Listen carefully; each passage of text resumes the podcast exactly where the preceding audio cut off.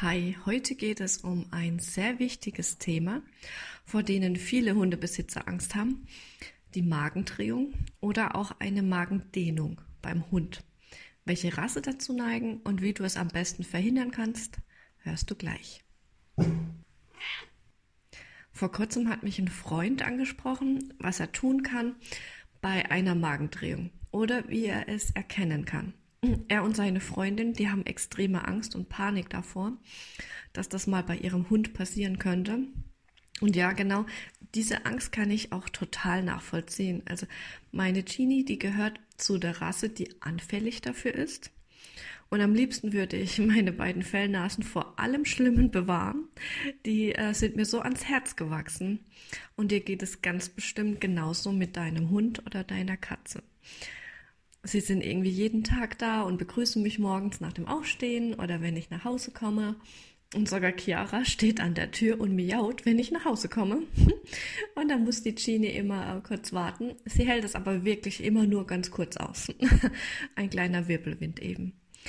Und genau, das macht mir dann eben Sorgen. So eine Magendrehung hängt dann oft mit viel Bewegung nach dem Essen zusammen. Schauen wir uns mal an, welche Rassen neigen zur Magendrehung. Also es neigen eher die großen Rassen dazu, die einen tief angesetzten Brustkorb haben. Und ähm, zum Beispiel ist es der Schäferhund, der Boxer, der Rottweiler, Dobermann, Deutsche Dogge, Bernardiner und auch Berner Sennen und auch deren Mischlinge. Die Magendrehung kann aber auch bei einem Dackel zum Beispiel vorkommen. Ähm, vor allem ältere Tiere sind öfter betroffen, da die Muskulatur dann nicht mehr ganz so stark ist. Schauen wir uns die Symptome und den Verlauf an. Bei einem vollen Magen nach einer ausgiebigen Mahlzeit kann sich der Magen bei einer bestimmten Bewegung um die eigene Achse drehen. Und damit sind dann Mageneingang und Magenausgang komplett zu. Auch Luft kann nicht mehr raus. Und der Mageninhalt beginnt dann auch irgendwann an, sich zu zersetzen und es bilden sich Gase. Und diese können nicht mehr raus. Und der Magen dehnt sich aus und drückt auf Herz und Lunge. Ähm, der Hund ist dann unruhig, wirkt und versucht vergeblich sich zu erbrechen. Der Bauch schwillt trommelartig an es kommt zu einem Kreislaufversagen und der Hund geht in einen Schockzustand. Und bleibt die Drehung unbehandelt, dann kann sogar der Hund daran versterben und das sogar mit sehr hoher Wahrscheinlichkeit. Also ähm, die muss immer unbedingt behandelt werden. Du musst also bei Verdacht auf eine Magendrehung sofort zum Tierarzt oder in eine Tierklinik gehen. Nämlich umso länger gewartet wird, umso länger sind die Organe ohne Blutzufuhr. Und eine Magendrehung kann nur operativ umgedreht werden. Und auch dann, manchmal überleben es die Hunde nicht, auch nach der OP nicht, weil es dann einfach zu spät war.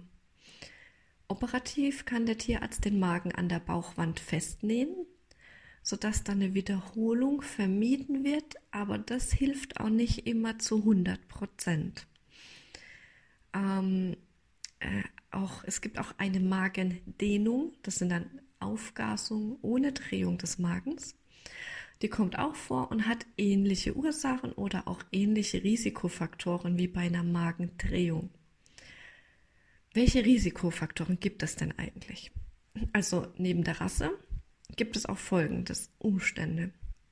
Die Fütterung der Tagesration in einer Mahlzeit, körperliche Aktivität direkt nach dem Fressen, also Spielen, Sport oder Arbeit, Stress in jeder Form, ein hoher Rohaschegehalt im Futter, das bewirkt einen Mineralstoffüberschuss und kann den pH-Wert im Magen zu sehr ins Basische schieben. Und Keime können dann auch besser überleben. Und eine hohe Keimbelastung im Futter. Da auch kleine Hunde und auch sehr, sehr selten Katzen eine Magendrehung haben können. Und auch Tiere mit leerem Magen werden die Risikofaktoren immer wieder in Frage gestellt und diskutiert, ja. Und trotzdem ist es, denke ich, nicht verkehrt, sich an die Risikofaktoren ähm, zu orientieren oder zu halten. Was kannst du jetzt als Hundehalter tun? Schau dir den Mineralstoffgehalt an, gerade besonders bei Fertigfutter. Ist der Rohascheanteil sehr hoch, dann ist ein Futterwechsel besser. Und bei selbst zubereiteten Mahlzeiten erhöhe den Fettanteil. Denn Fett hemmt die bakterielle Gärung im Magen. Und der Fettanteil im Trockenfutter sollte nicht unter 15% und im Nassfutter nicht unter 6% liegen. Aber auch hier, ich habe meiner Genie dann deswegen ein Futter gegeben mit dem hohen Fettanteil. Das hat sie gar nicht gut vertragen, weil sie dann extremst aufgedreht war und sie hat sich verhalten wie ein ganz junger Hund, der sich nicht mehr konzentrieren kann, der die Aufmerksamkeit nicht mehr bei mir hat, dem einfach alles schwerfällt umzusetzen und ständig seine Energie rauslassen muss. Also da auch muss man testen, ob es der Hund verträgt oder nicht.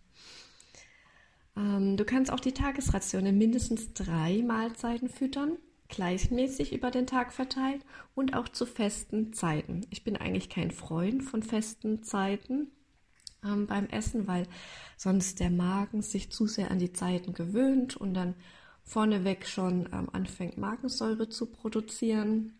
Das äh, ist dann auch nicht immer ganz so gut. Ja, aber hier ist dann eher etwas hilfreicher. Ähm, wenn Trockenfutter, dann einweichen. Dadurch wird die Magenpassage beschleunigt. Hastiges Fressen und Abschlucken von Luft durch solche Anti-Schlingnäpfe minimieren, vermeiden. Meine ist relativ langsam, da brauche ich das dann nicht. Du kannst aber auch einfach einen großen, riesigen Stein in die Mitte reinlegen vom Napf. Da muss dein Hund drum herum essen. Der darf nur nicht diesen äh, Stein verschlingen. Ne? ähm, der muss schon groß genug sein dafür.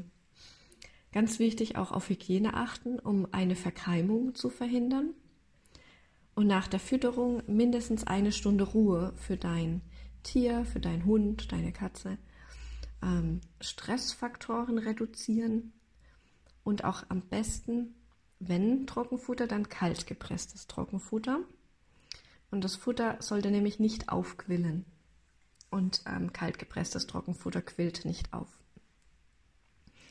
So ein Beispiel ähm, wäre zum ähm, Wechsel zu einem Trockenfutter mit einem höheren Muskelfleischanteil und einem Rohaschegehalt von unter 7%. Und das Trockenfutter wird dann eingeweicht und in drei Portionen über den Tag verteilt serviert. Und ab sofort ein Anti-Schlingnapf benutzt. Also merkst du öfter, dass dein Hund aufgebläht ist oder zu den aktiveren Hunden neigt oder einfach aufgrund der Rasse eher gefährdet ist, rate ich dir, ähm, die Fütterung und die Haltung äh, dementsprechend anzupassen. Nun bist du vorbereitet und weißt, was du tun kannst, um die Magendrehung oder eine Magendehnung zu verhindern. Du kennst jetzt die Symptome und kannst beruhigter mit dem Thema umgehen. Und ich freue mich darüber, wenn du mir eine Bewertung hinterlässt oder auch die Folge teilst, wenn sie dir gefallen hat und geholfen hat. Und äh, gib mir auch gerne ein paar Tipps oder Infos oder was du gerne noch hören möchtest. Ich bin äh, immer offen für neue Themen.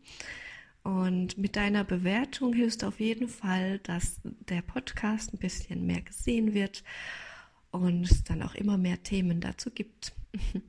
Ich wünsche dir eine wunderschöne Woche und die nächste Woche möchte ich über die Übersäuerung im Magen ähm, äh, erklären und sprechen und was du dagegen tun kannst und vor allem, wie du die Übersäuerung erkennst. Und das ist nicht so einfach und wird oft auch nicht erkannt und das hat dann auch manchmal ähm, ein paar schlimmere Folgen. Ja, wir hören uns dann auf jeden Fall wieder.